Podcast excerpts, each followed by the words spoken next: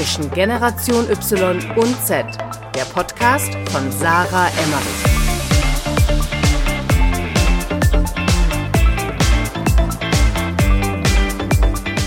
Willkommen zu einer neuen Folge zwischen Generation Y und Z. Ich bin wieder Sarah und ich habe vor mir sitzen im Zoom-Call mal wieder, weil wir immer noch getreu Stay at Home, schön zu Hause bleiben in den Corona-Zeiten. Und deswegen habe ich per Zoom äh, vor mir sitzen den lieben Benny, Benjamin Diedering. Benjamin und ich haben uns kennengelernt vor gerade mal drei Monaten ungefähr und zwar im Dezember 2019. Äh, wir haben uns direkt sehr gut verstanden und zwar hatten wir einen gemeinsamen Auftrag, beziehungsweise haben uns bei einem gemeinsamen Kunden kennengelernt auf einem Event, äh, wo Benny gefilmt hat und sein Team und äh, ich verantwortlich, mitverantwortlicher für das Thema Influencer. Ja, und Benny und ich haben uns seitdem etwas angefreundet und auch das ein oder andere Projekt gemeinsam in Planung. Benny ist 27, hat eine sehr erfolgreiche ähm, Video-Marketing-Firma aufgebaut, sitzt in Leipzig Musik und äh, hat viel Spannendes zu erzählen, hat auch selbst einen Podcast äh, mittlerweile. Aber dazu kann er gleich selbst was erzählen. Benny, erzähl doch mal kurz in deinen Worten, wer bist du, was machst du und äh, ja, wie bist du dazu gekommen? Äh, ja, vielen Dank für die Einladung, Sarah, und äh, danke auch für die äh, nice Introduction.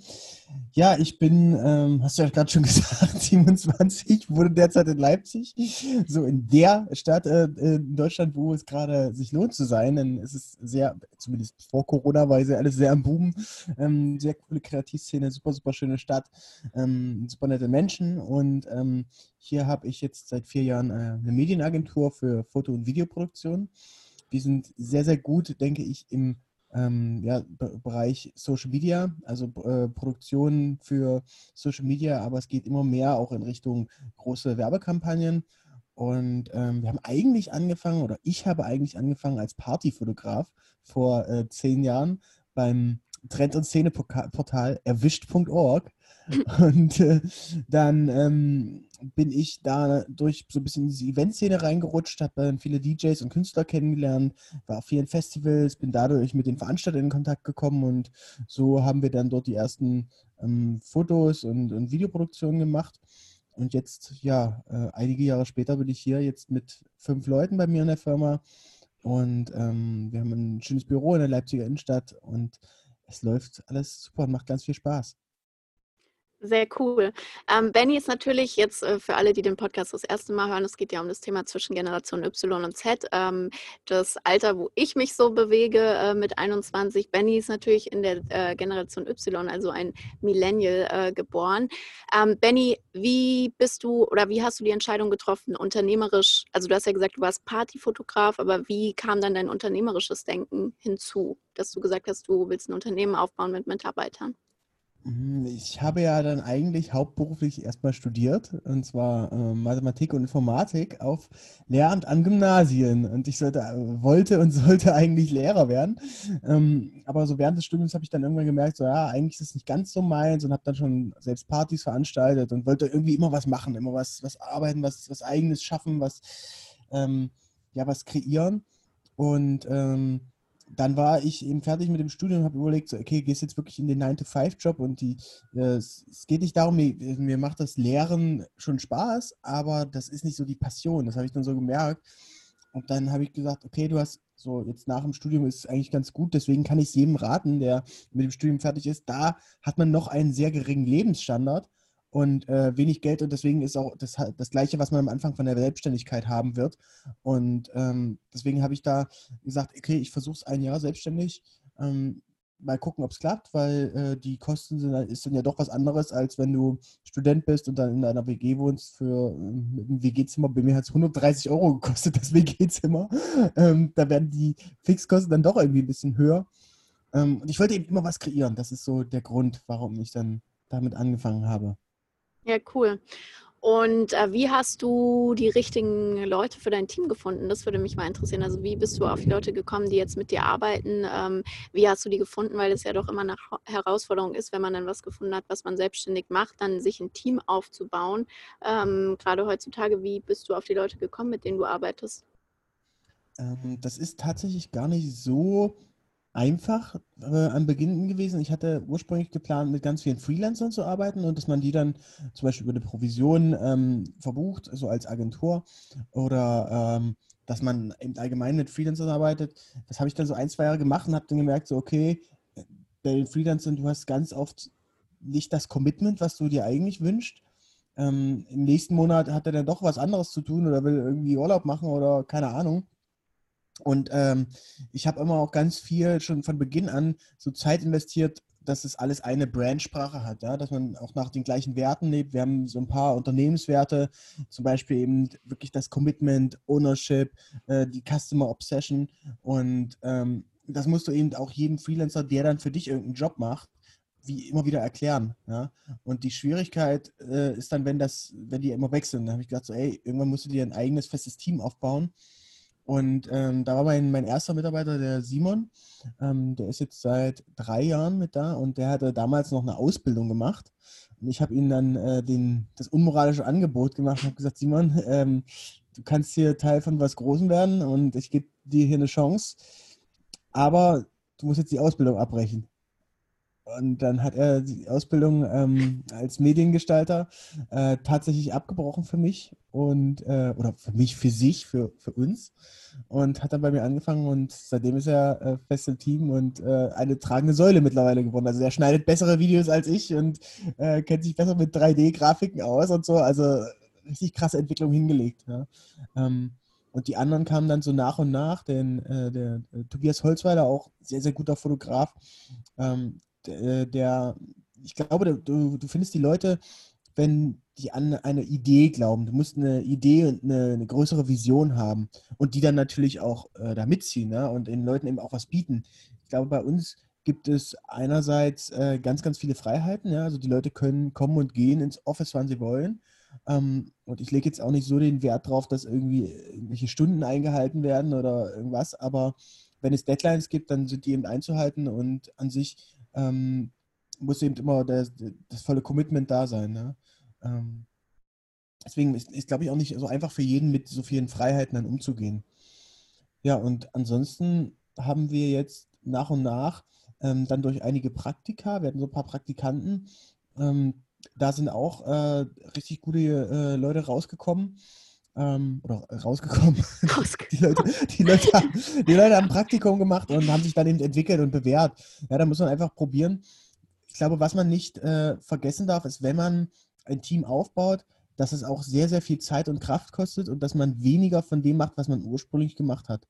Ja, als Fotograf, was ich ja eigentlich ursprünglich bin oder Filmemacher, ähm, hast du eben ganz viel Zeit damit verbracht, wirklich Fotos zu machen, zu bearbeiten, konzeptionieren und so weiter.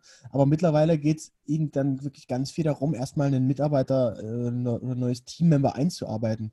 Äh, Gibt es so eine Faustregel, habe ich so von befreundeten Unternehmen gehört, Unternehmern gehört, also wenn du jemanden neu einstellst, dann braucht er einen Mentor, im Zweifel dich selbst oder einen anderen Senior, der aber selbst 30, 40 Prozent seiner Arbeitszeit dafür einsetzt, dass du die Dinge lernst. Weil mhm. nur wenn du die Leute enablest, diese Entscheidung zu treffen oder denen erklärst, warum irgendwas so ist oder die langsam ranführst, dann können sie es irgendwann auch selbst. Und ähm, das ist, äh, glaube ich, ein großer Punkt, der da, der da einfach sehr wichtig ist. Ja. Cool. Und äh, mit BDX Media, also mit deiner Agentur, äh, was deckt ihr da alles ab, beziehungsweise wie hast du denn für dich rauskristallisiert, ähm, das sind unsere Stärken, das decken wir ab, das können wir gut ähm, und was ist das? Also wie hat sich das so über die Zeit entwickelt? Du hast ja vorhin angesprochen, dass ihr halt sehr stark im Bereich Social Media und Content Creation für Social Media seid, ähm, da auch eben eure Kunden vor allem bedient. Ähm, ich weiß ja auch, dass ihr viele Events und Festivals begleitet. Wie hat sich das so rauskristallisiert? Kam das einfach so, dadurch, dass du auch äh, vor zehn Jahren angefangen hast als Partyfotograf? Oder hast du da auch irgendwann äh, mal Entscheidungen treffen müssen, zu sagen, okay, wir konzentrieren uns jetzt darauf oder darauf? Mhm. Ich suche irgendwie immer so neue Opportunities und ich glaube, ich habe auch so Unternehmergehen im Blut. Also selbst, wir waren jetzt in, in Urlaub in Mexiko und äh, selbst dann, wenn ich eigentlich Urlaub habe, erstmal bin ich dann trotzdem am Mails checken und so weiter, aber wenn ich dann an einem Restaurant vorbeifahre, gucke ich mir sofort an, okay, wie ist das Geschäftsmodell? Sitzen da genug Leute drin? Kann das eigentlich funktionieren?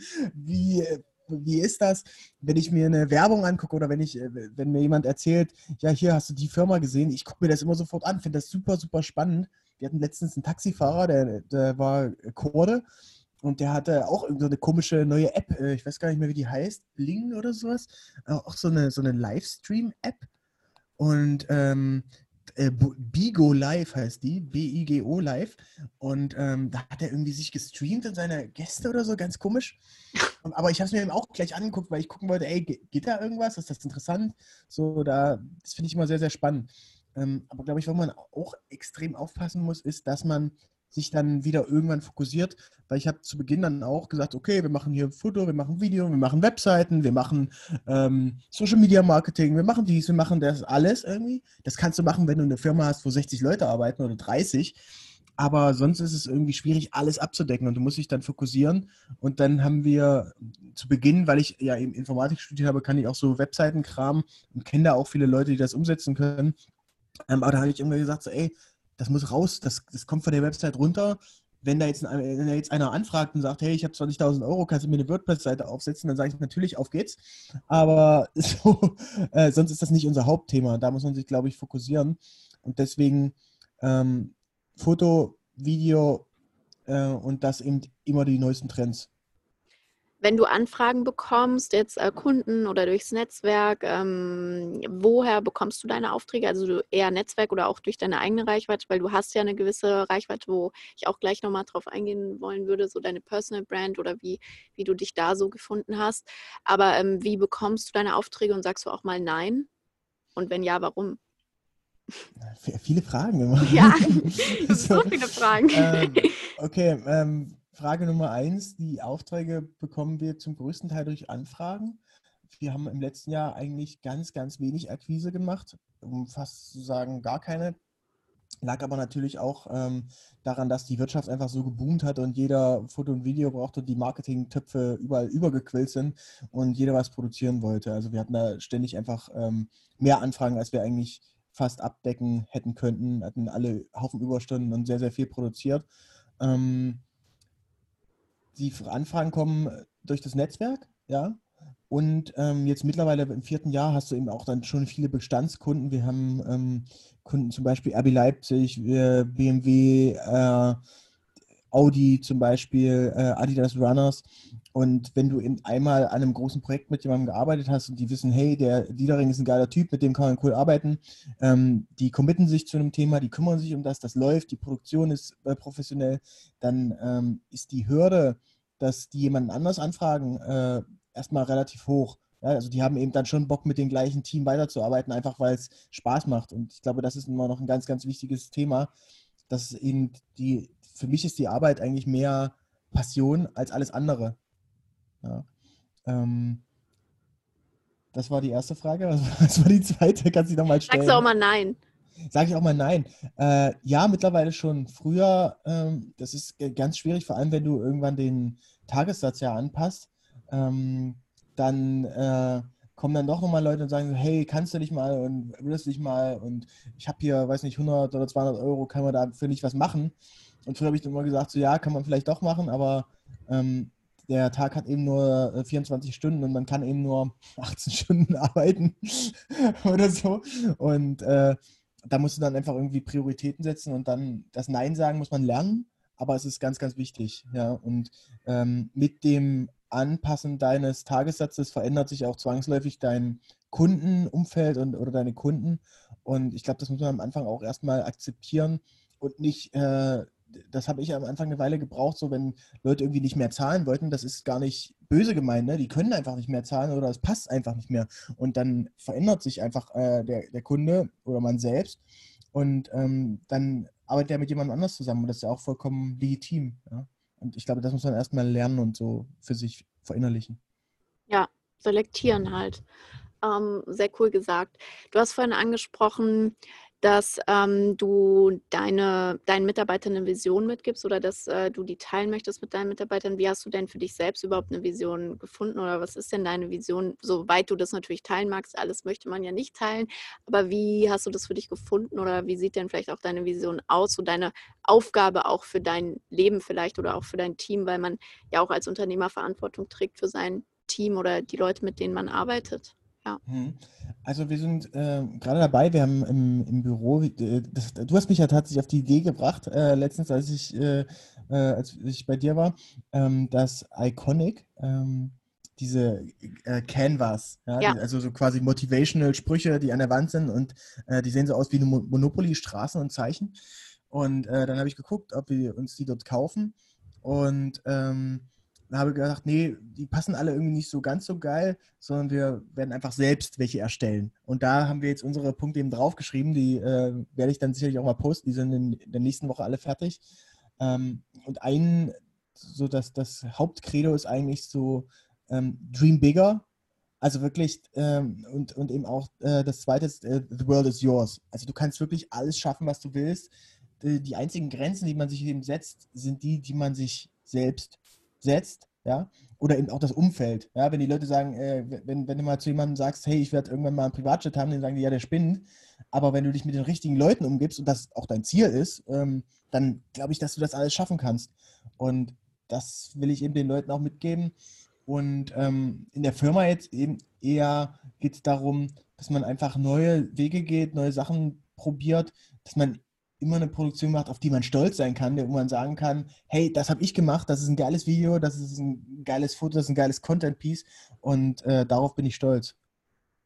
Ja, mega nice. Und für dich persönlich, also was ist so dein, dein Ziel oder warum, warum machst du das Ganze? Du hast ja gesagt, du hast ein unternehmerisches Gehen, was ich sehr spannend finde, weil ich kann mich damit auf jeden Fall in der Weise identifizieren, dass ich halt auch, also oft fragen mich Leute, okay, aber wie bist du dazu gekommen mit dem Thema Influencer-Marketing, dass du das, äh, dass du das machst und so weiter und so fort und Social Media. Und dann sage ich auch immer, ja, ich habe, irgendwie hat mich das schon immer interessiert, wie funktioniert was und nicht dass es funktioniert, sondern also nicht das Oberflächliche, sondern der Background und das dahinter und ähm, das einfach zu erleben, ähm, wie funktioniert so ein Event, was steht da dahinter dran, äh, wie wird das organisiert Mhm. oder ähm, wie baut man das auf, wie baut man ein Unternehmen auf oder auch so in ein Restaurant zu gehen und sich anzugucken, okay, was haben die sich dabei gedacht, finde ich sehr cool.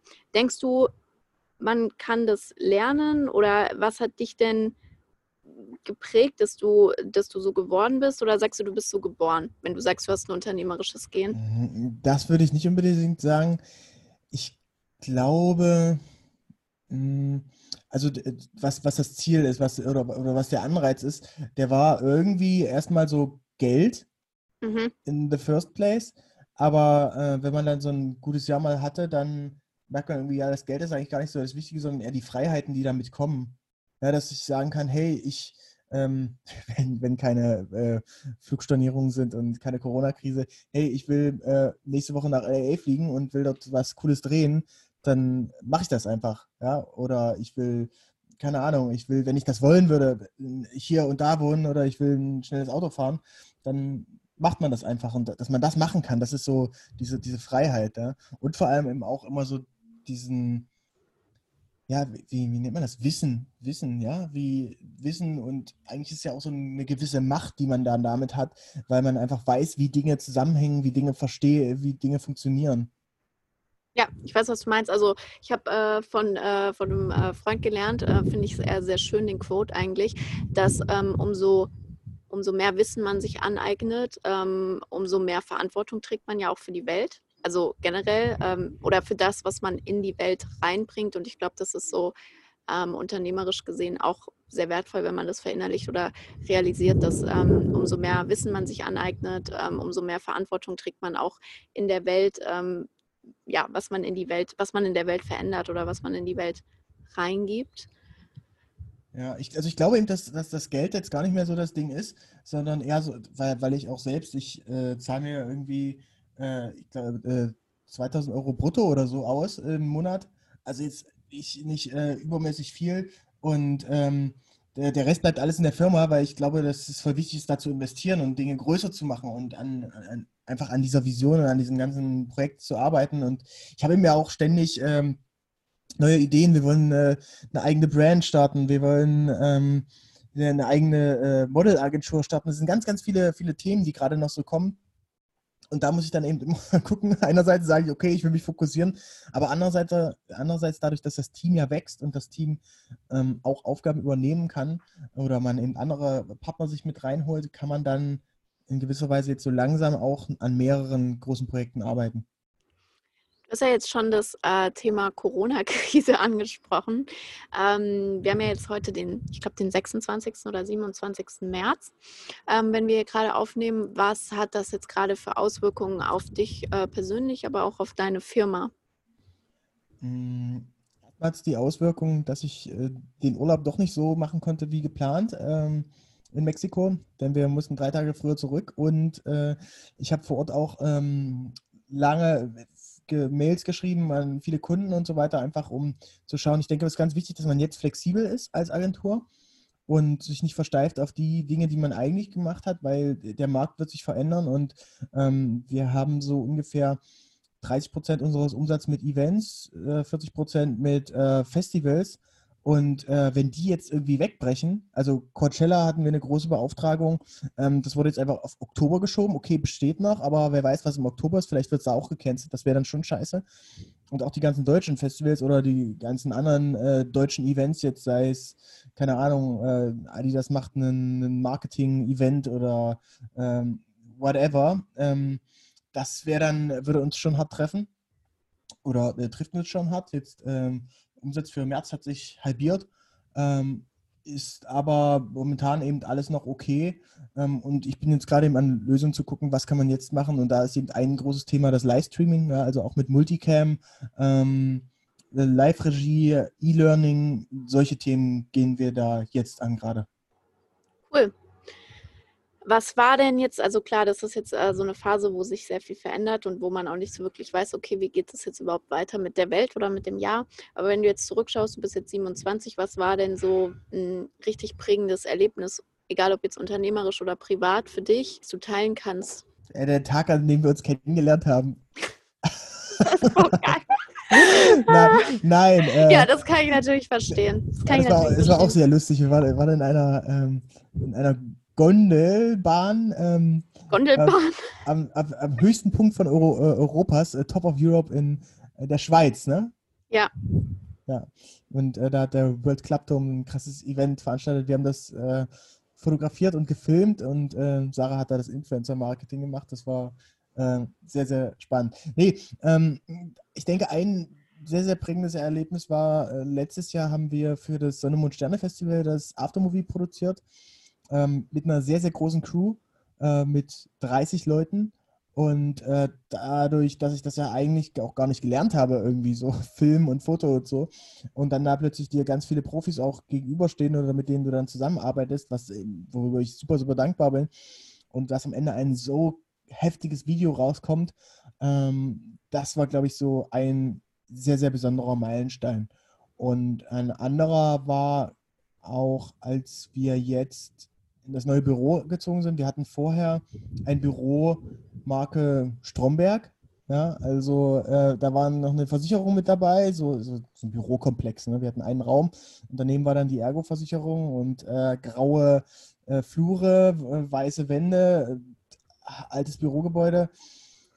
Ähm, Neonröhrenlicht, ja, jetzt nicht so das geilste und inspirierendste. Und jetzt sind wir im März, äh, im Februar sind wir umgezogen ein neues, richtig geiles, großes Büro, äh, 130 Quadratmeter mit Parkett, ganz hohe Decken, die Decken sind, sind fünf Meter hoch oder so, das ist irre, äh, in der äh, Leipziger äh, Innenstadt.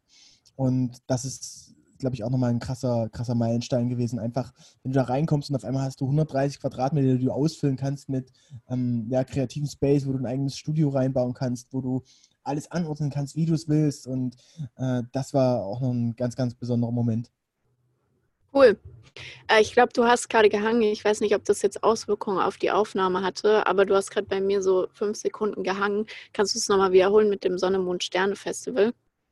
Ja, ähm, ich glaube, ein ganz besonderer Moment war das Sonne, Mond, Sterne Festival 2019. Da haben wir das Aftermovie dort produziert und äh, mit einer Crew von 30 Leuten also wirklich ein ganz, ganz großes Video gedreht, ähm, was zusätzlich zu den normalen Aftermovie-Inhalten, so wer jetzt nicht in der Festivalszene ist, da geht es einfach um schöne Emotionen, um tanzende Mädels, um die cool DJs. Alle haben Spaß.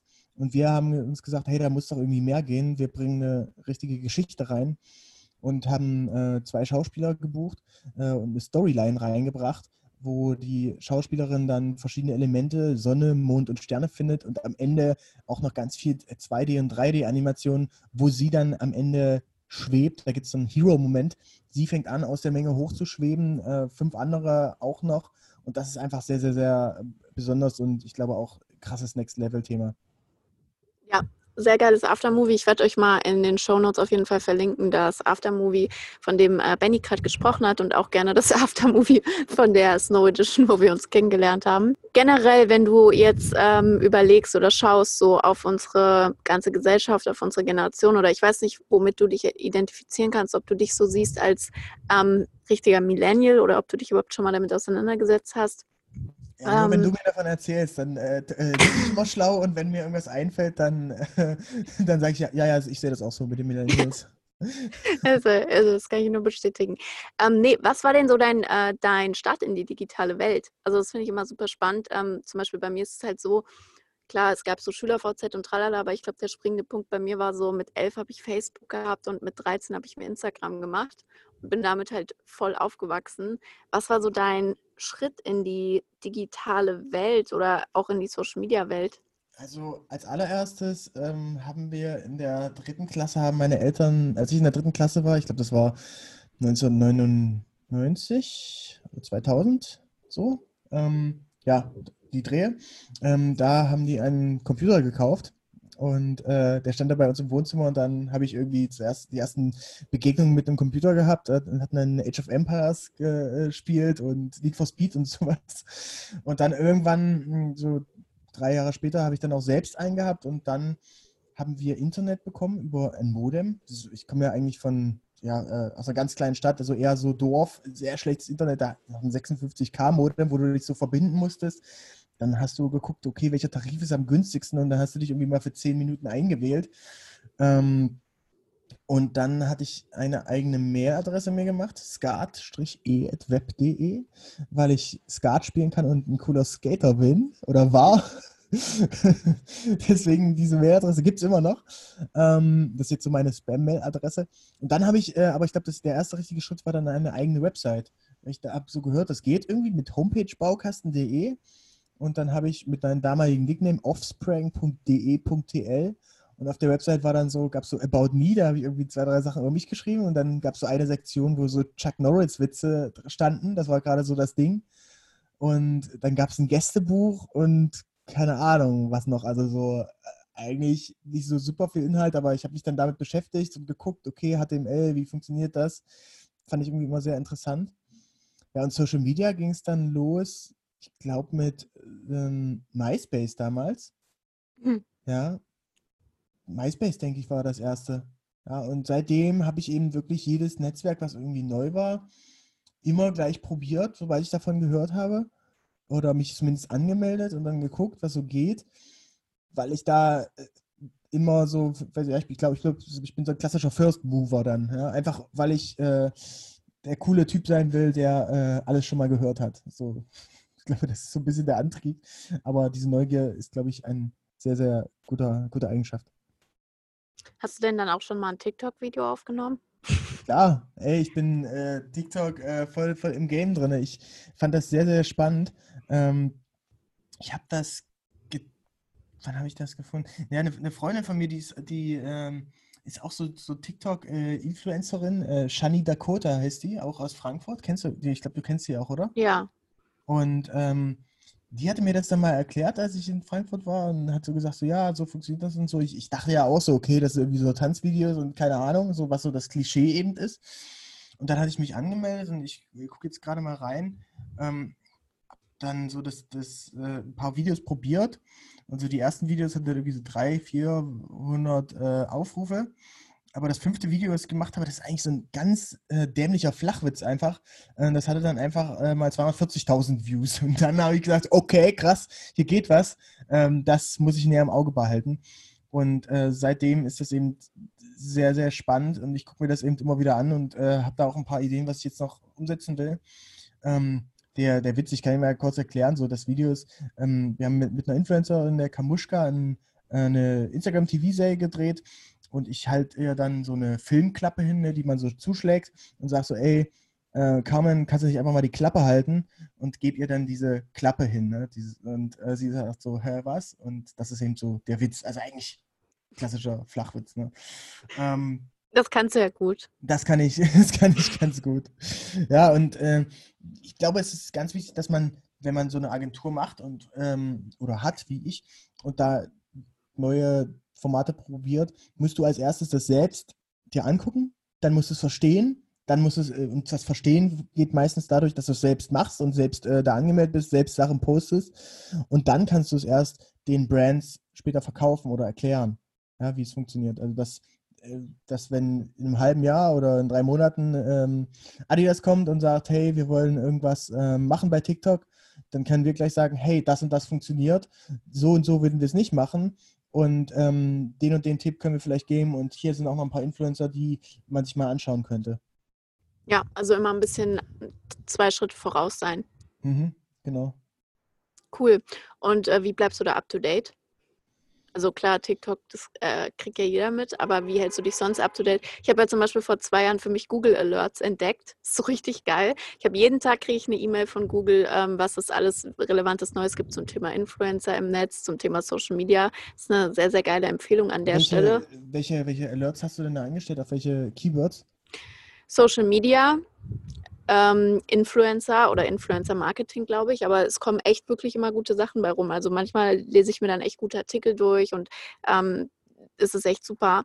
Was habe ich noch? Ich habe noch James Ritzi, weil das ein Künstler ist, den ich äh, sehr stark verfolge, ähm, wo ich auch ein Bild habe. Ähm, also das äh, hat einen anderen Hintergrund. Das hat jetzt nichts mit Business zu tun. Und ansonsten, was habe ich noch? Also das sind eigentlich meine zwei relevantesten ähm, Alerts in Social Media und ich glaube, ich hatte auch mal eine Zeit lang den, äh, den Google Alert Gary Vee an, weil mich das immer interessiert hat, was so über den passiert oder weil der für mich halt so voll der Vorreiter im Bereich Social Media Marketing ist. Das ist ganz spannend, aber wie bleibst du so, was sind so deine Quellen?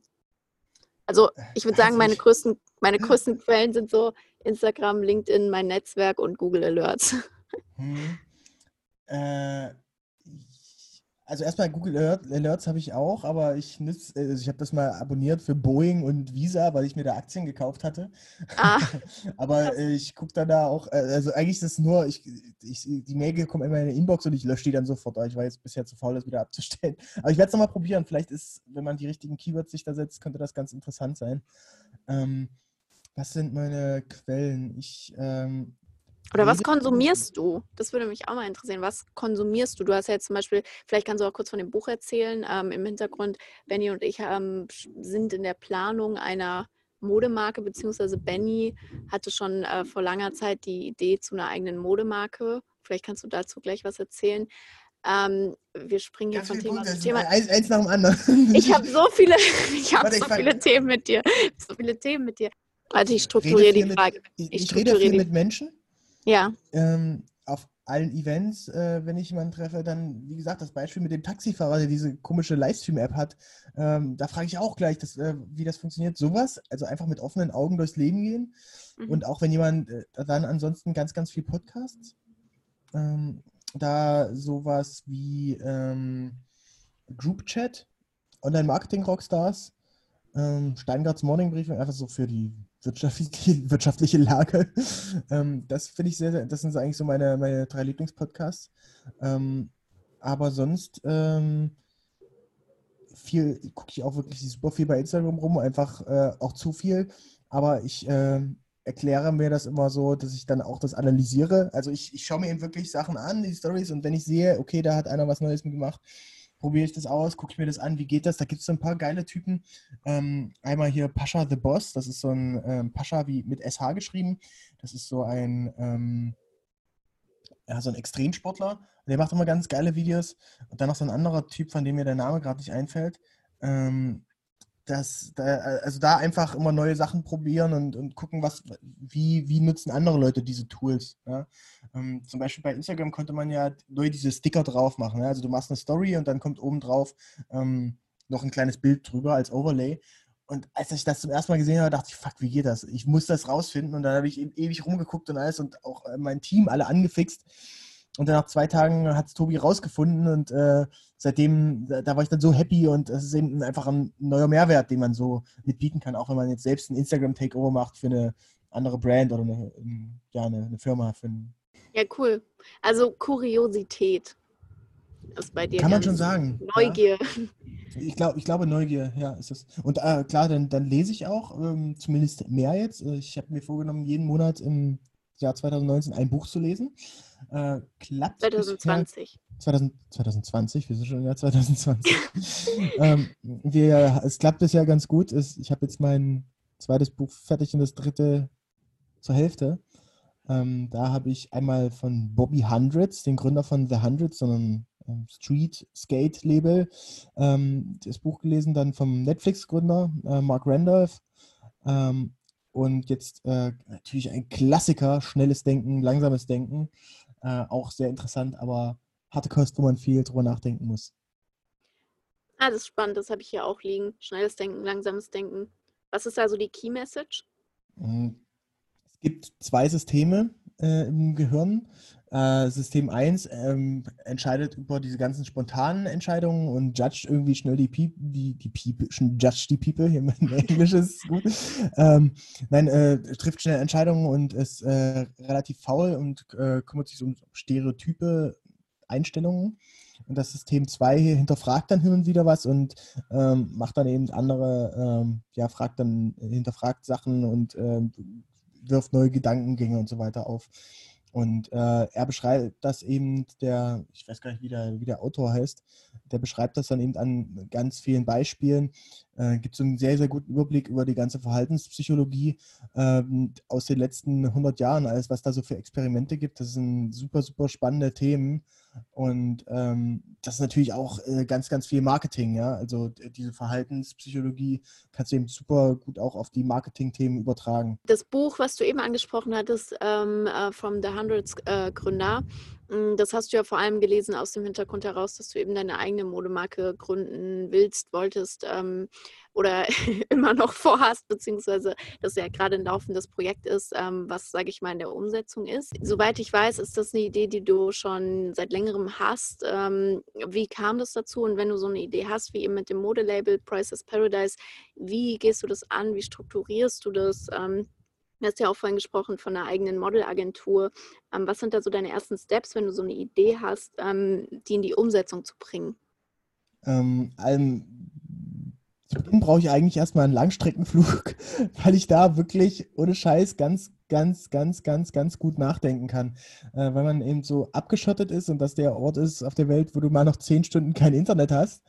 Ähm, und dadurch, dass ich sowieso ein riesengroßer Flugfan bin, äh, ist das so meine, meine Komfortzone. Äh, wenn jemand anders, ein, ein, Musiker muss vielleicht in sein Studio gehen oder an den Strand oder eine einsame Hütte in den Bergen oder so. Bei mir ist es so im besten Fall wirklich das Flugzeug, das Fensterplatz und dann äh, tippe ich mir da irgendwelche Gedanken runter, ähm, was ich sage und komme da so auf die besten Ideen. Ähm, erstmal ganz, ganz viele Ideen sammeln und dann natürlich das Team zusammenstellen. Leute, die, die die richtigen Fähigkeiten haben, die zusammensuchen und dann äh, das Ganze in ja, Projektmanagement-Tools gießen. Wir haben so ein paar Tools, mit denen wir einfach immer arbeiten. Das ist einmal eben ganz, ganz klar als, als ähm, Projektmanagement-Tool Asana, dann für die Online-Verwaltung und für Dokumente Google Docs, Google Drive und ähm, für den Datenaustausch dann Dropbox. Das ist äh, das. Dann noch ähm, Slack als Chat und neuerdings, hey, Zoom, Zoom finde ich mega geil, haben wir jetzt erst irgendwie seit einer Woche so. Und es ist äh, voll, voll cooles äh, Tool. Also einfach, dass du so ein Basics hast, wie kommunizierst du, wer macht welche Aufgaben, welche Deadlines gibt es, wer ist wofür verantwortlich, dass man das klar zieht, das ist sehr, sehr wichtig. Ähm, und dann ähm, nimmt das Projekt seinen Lauf. Sehr nice.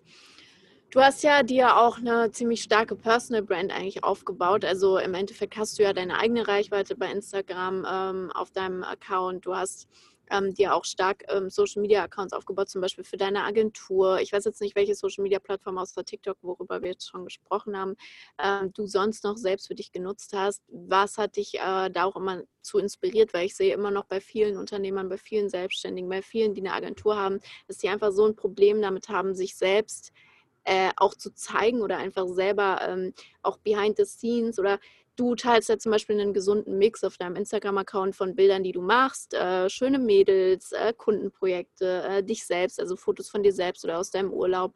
Ähm, wie, hat, wie hast du den Weg da für dich gefunden? Weil, wie gesagt, viele tun sich, glaube ich, echt schwer damit. Also selbst Fotografen, ähm, was ich jetzt gar nicht so nachvollziehen kann, weil die haben ja den Content jeden, oder das ist ja ihr Job, Fotos und Videos zu machen und das ist ja im Endeffekt relativ easy, jetzt zumindest aus meiner Sicht, ähm, das zu teilen einfach auf Social Media. Aber wie hast du da für dich so dein Branding gefunden oder kannst du da einen Tipp geben? Ich glaube, du brauchst erstmal ein äh, gutes Ego. Also du brauchst wirklich Selbstbewusstsein und musst von dir überzeugt sein, was du da machst. Weil nur wenn du das bist, äh, kannst du eben auch in so eine Kamera quatschen und äh, den Leuten irgendwas erzählen. Ja? Und du musst eben verstehen, dass Dinge, die für dich selbst vielleicht belanglos sind, für andere super krasse Insights sind oder die andere Leute das einfach sehr, sehr interessant finden. Ja? Also, weiß ich nicht, wenn ich jetzt äh, für einen Job nach München fliege, ähm, ist das äh, für mich so, okay, ich fliege dahin und alles okay. Aber für jemand anders ist das wie eine halbe Weltreise. Ja, so und, und dass, dass man das irgendwie sich der Sache aware ist und ähm, dass man eben auch. Aware ist. ja, der, der, Sache bewusst ist. Ähm, aber dass man auch keine Angst hat, ähm, hey, wenn ich jetzt irgendwie was zeige, äh, dann kopiert das einer, ja. Also zum Beispiel so, äh, ich mache ein Behind the Scenes von einem großen Fotoshooting und dann äh, guckt ein anderer Fotograf zu, der macht das Lichtsetup genau so oder sowas. Ja, ich glaube, diese Angst ist irgendwie unbegründet und das ist ein, glaube ich, sehr deutsches Problem, diese Neidgesellschaft, dass man eigentlich andere Sachen nicht so gönnt oder hey, der hat das irgendwie geklaut oder kopiert oder so.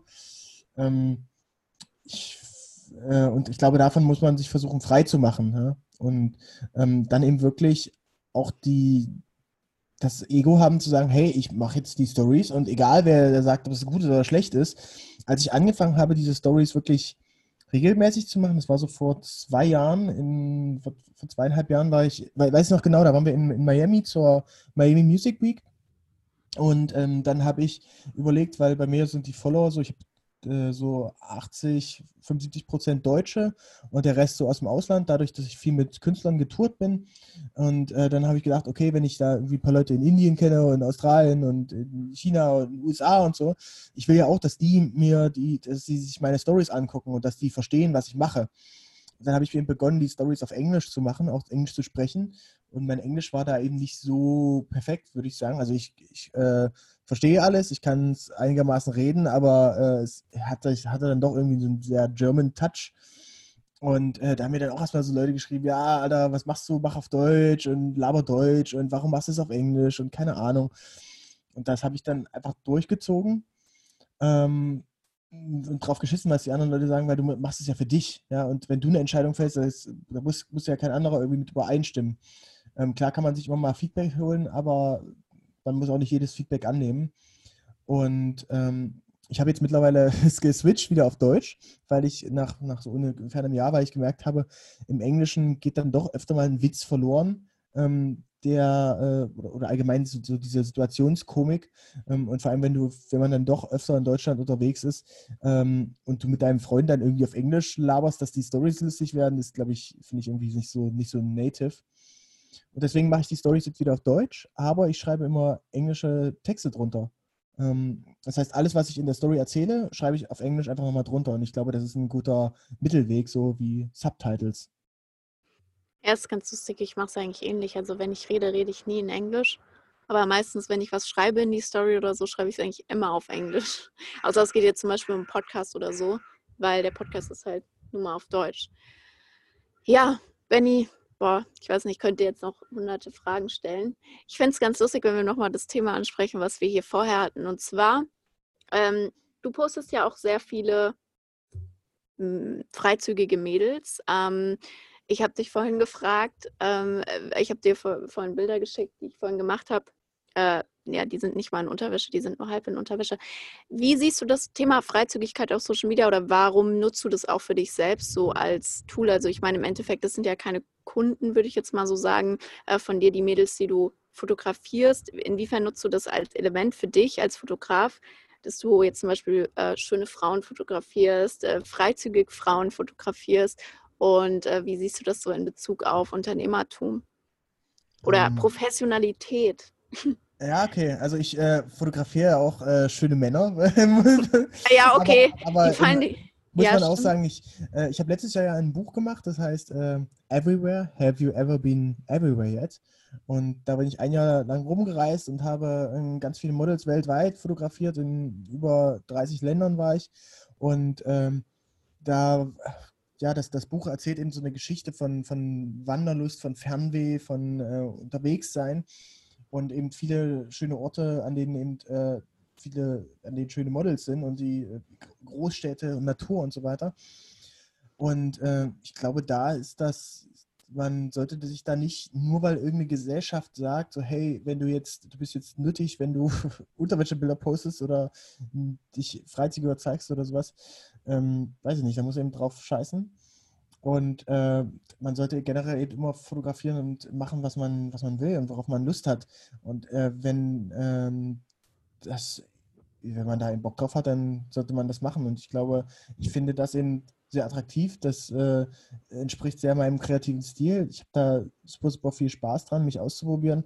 Und gerade diese äh, Grenzszenarien, ja, also die, die verbotenen Früchte schmecken eben doch immer am besten, ähm, wenn man, wenn man ähm, da was, äh, was postet, äh, wo man ein, ein Girl sieht, die vielleicht dann das nicht nur einen String oder sowas anhat. Das ist dann ja schon sehr, sehr anziehend auch. Ja. Und vor allem äh, geht es mir eben da ganz viel um das, um das Gesamtkunstwerk des, des Bildes oder des Videos. Wie man das jetzt selbst persönlich hält, ähm, ist natürlich die Frage. Ich glaube, ähm, gerade je mehr man corporate ist, desto weniger würde ich das machen. Ich glaube, du musst dich eben einmal branden ne? und die Leute, die können dich eben nur äh, unter einem gewissen äh, Punkt abspeichern.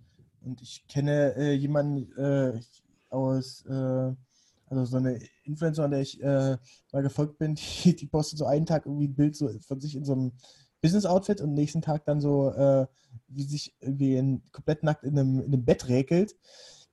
Da weiß ich nicht, ob das so das Richtige ist. Kann auch funktionieren. Kommt eben wirklich auf die Zielgruppe an und was man damit verkörpern will. Aber tendenziell, hey, ähm, wenn es ästhetisch ist, wenn es äh, das widerspricht, wofür man steht, und die Message stimmt, weil ich glaube, die Message ist ja auch noch ganz wichtig. Ja, also willst, was, was willst du damit ausdrücken mit dem Bild? Ähm, wenn du jetzt sagst, hey, ich bin hier in meinem cozy Outfit, äh, weil ich jetzt zwei Wochen zu Hause bin und äh, repräsentiere vielleicht noch eine coole Brand oder so, die ich anhabe, ey, dann spricht da überhaupt nichts dagegen. Und ähm, deswegen, also die Freizügigkeit äh, kann, glaube ich, jeder sehr gut selbst entscheiden, aber man sollte da nicht so viel Angst haben. Gibt es was, wovor du Angst hast? generell? Auf alles äh, bezogen im Leben. Oder was ist so deine größte Angst? Ähm, Krankheit, würde ich sagen. Krankheit. Oh Gott, dann ja. sind wir ja jetzt in der richtigen Zeit. Ja, es gibt so einen guten, guten Spruch, äh, Gesundheit ist nicht alles, aber ohne Gesundheit ist alles nichts. Mhm das fand ich äh, so ganz spannend. Also ich glaube, so das ist eigentlich das Wichtigste, dass man selbst gesund ist, dass alle in einem Umfeld, äh, Familie, Freundinnen und so alle gesund sind. Aber ansonsten bin ich da äh, Berufsoptimist. Und ich denke eben auch wirklich, jetzt kommt die nächste Floskel, aber es ist auch eins meiner Credos so, dass, dass die Probleme eben oft nur maskierte Gelegenheiten sind. Ja. Und ich glaube eben auch so eine Corona-Krise hier, so schlimm das auch alles ist, kann sich eben, äh, kann man eben auch dafür nutzen, hey, so viel Zeit, wie man jetzt zu Hause hat, hast du sonst nie wieder. Äh, Bücher zu lesen, dich weiterzubilden, irgendwie Themen anzugehen, für die man sonst nie Zeit hatte, ja, auf einen Podcast zu machen. Ich habe jetzt, äh, das ist die Woche jetzt der, der vierte Podcast, den wir aufnehmen. Ähm, so, wenn, wenn die normalen Jobs drin wären, hätte ich dafür irgendwie gar nicht Zeit. Und so kann man sich auch mal wieder auf die Dinge besinnen, die vielleicht einem wirklich wichtig sind. Und erst wenn man die Dinge nicht mehr hat, so äh, draußen abends mal ein Bier trinken oder unterwegs sein oder das Reisen oder so, dann ähm, wird einem das vielleicht erst bewusst, wenn, wie einem das dann doch fehlt. Ja, klar, die Dankbarkeit oder die Relation ist dann einfach eine andere. Es gibt auch einen schönen Spruch dazu, und zwar, ähm, dass man seine größte Angst ähm, definieren soll, um die kleineren Ängste, die man jeden Tag so hat, ähm, zu relativieren. Und ich glaube, das passt ganz gut dazu. Das ist ganz schön, ähm, sich zu verinnerlichen, dass äh, wenn man sich klar ist, okay, meine größte Angst ist zum Beispiel, dass ich krank bin oder dass ich eben nicht mehr gesund bin. Aber aktuell bin ich es ja und dementsprechend ist alles andere ähm, jetzt auch nicht so schlimm, was mir so passiert oder was vielleicht negativ erscheint, ähm, dann lebt man auf jeden Fall ein qualitativ hochwertigeres Leben. So, Benny, Schlusswort. Willst du noch irgendwas loswerden oder mitgeben in diesem Podcast? Habe ich schon alle Fragen beantwortet? Du hast vorhin mir so 20 Fragen an den Kopf geknallt und ich glaube, ich habe noch ein paar vergessen zu beantworten.